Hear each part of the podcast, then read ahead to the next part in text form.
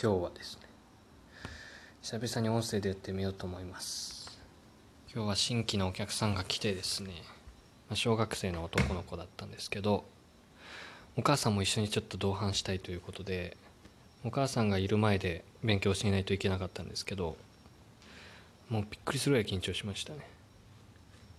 緊張しすぎてめっちゃ声が震えながら解説して脇汗がもうすごい量が出た。そんな新規対応でした。新規対応はマジで何年やってもね慣れません。もうもうすぐ2年経つけどまだにむちゃくちゃ緊張する。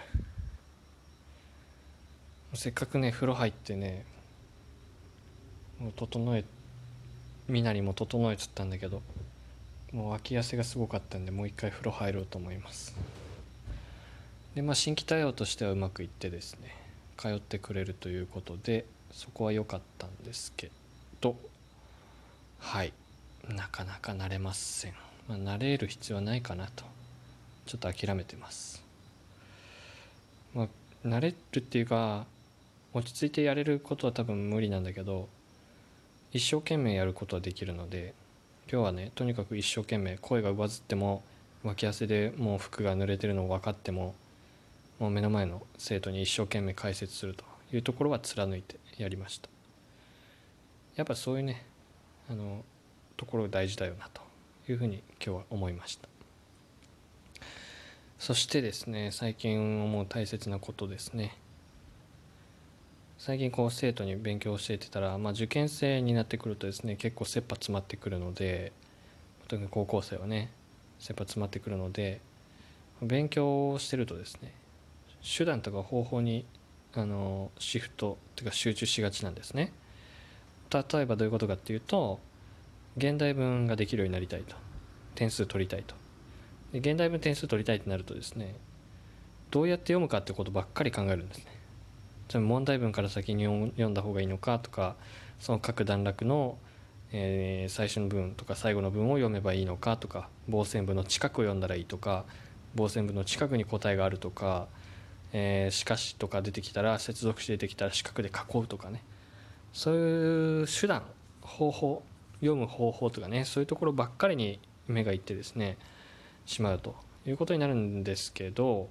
そうなっていくとですね全然実は読めないと。点数も取れないということになっていきます。なんでなっていくって断言できるかっていうと自分が学生の時そうだったからです。現代文ですね。センター試験200点中100点ぐらいしか取れなかったんですけどそれはもう手段に走りまくってたんですね。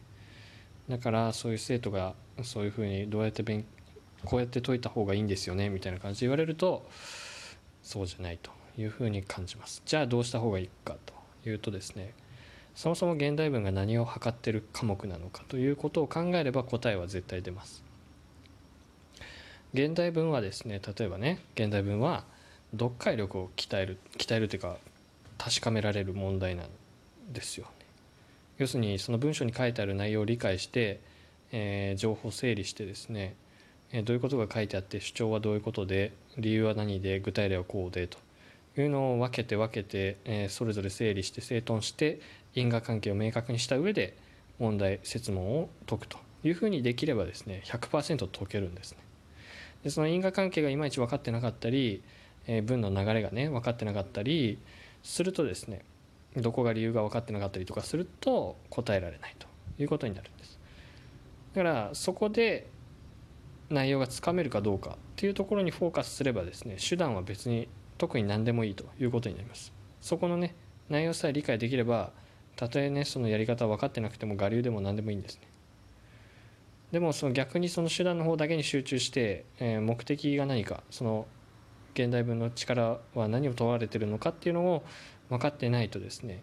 えー、右往左往するということになってしまうというふうに感じています。でそれはね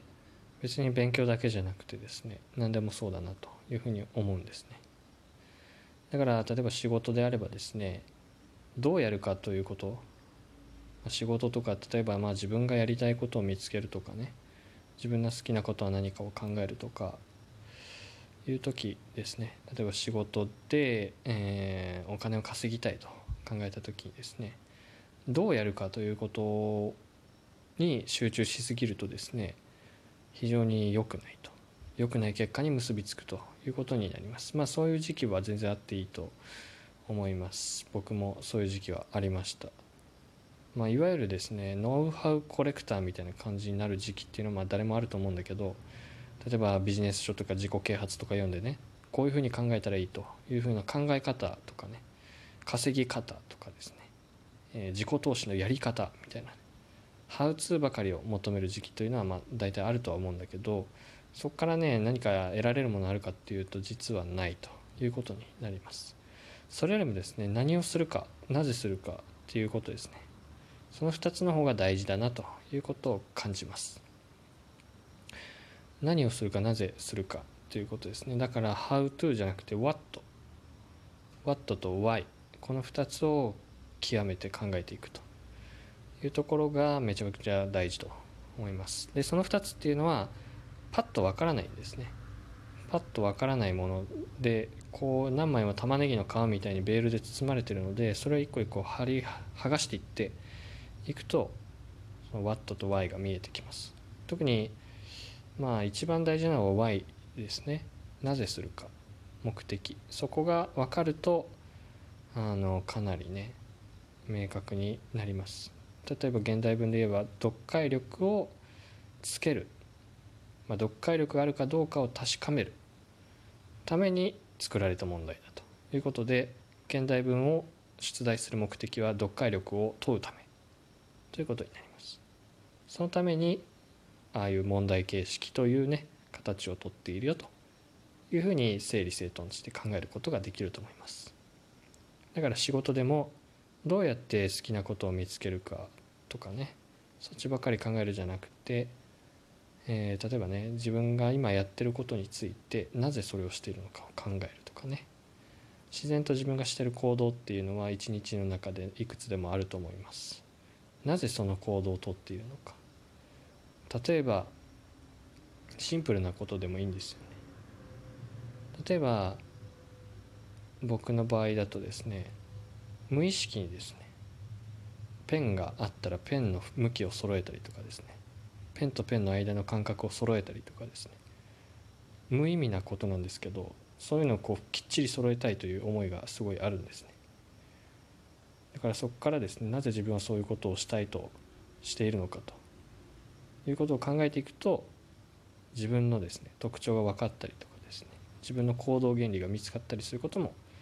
あります。だからそういうね自分の行動を振り返ると無意識にやってることを意識的に振り返るっていうのは結構大事かなと思います。その時に自分にする質問がなぜそれをしているのか